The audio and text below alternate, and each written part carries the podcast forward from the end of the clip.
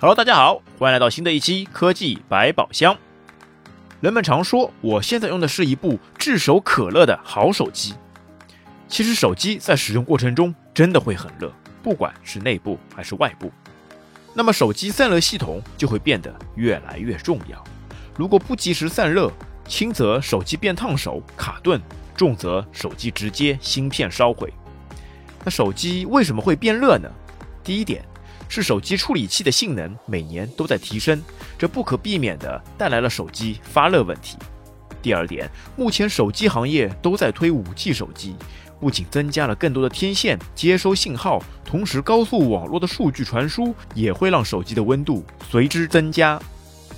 第三点，还有喜欢拿手机玩游戏的，为了达到优秀的游戏体验，手机会性能全开，这也势必造成热量的提升。第四点。现在的快充技术，由于使用大电压或大电流，也会造成手机内部的热量迅速叠聚。第五点，现在手机使用的主流材质是玻璃，和金属材质相比，其散热速度明显更慢。加上手机内部元器件堆叠越来越紧凑，比如手机屏幕、后置影像系统或手机电池等，这些都对手机的散热能力提出了更高的要求。第六。系统软件的一些问题也会使手机 CPU 运算卡住，造成功耗一直下不下来。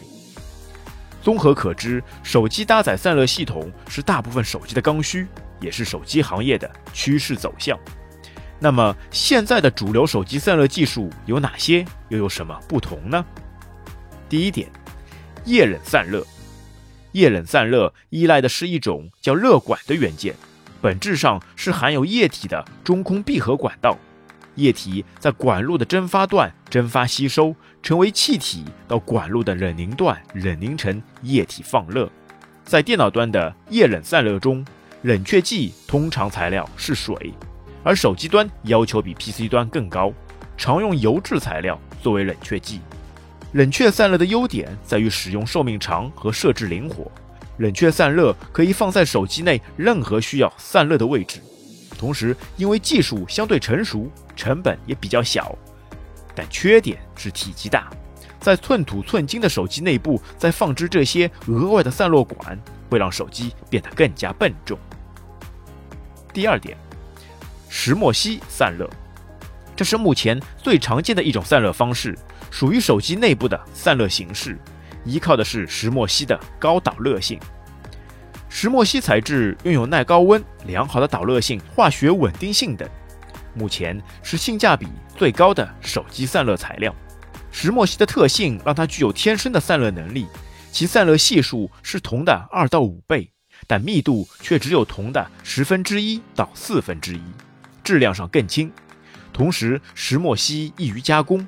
可根据需求定制形状、大小，可塑性好，还有屏蔽电磁波等优点。第三，VC 均热板散热。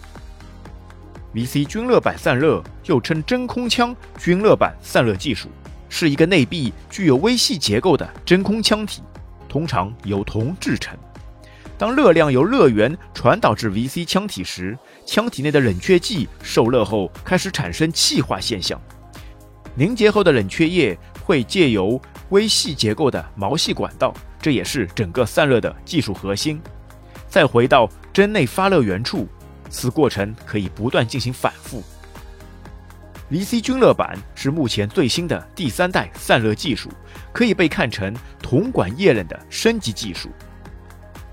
但不同的是，热管只有单一方向的有效导热能力，而 VC 均热板升级到整个面。可以更快地将热量从四面八方带走。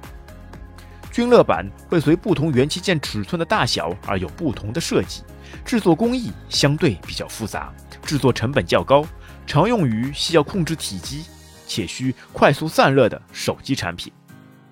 第四，其他散热技术，老式的比如热管凝胶散热这种方式和电脑类似，就是将散热硅胶涂抹在处理器上。使热量能够被迅速的吸收并传递出去，加快散热进程。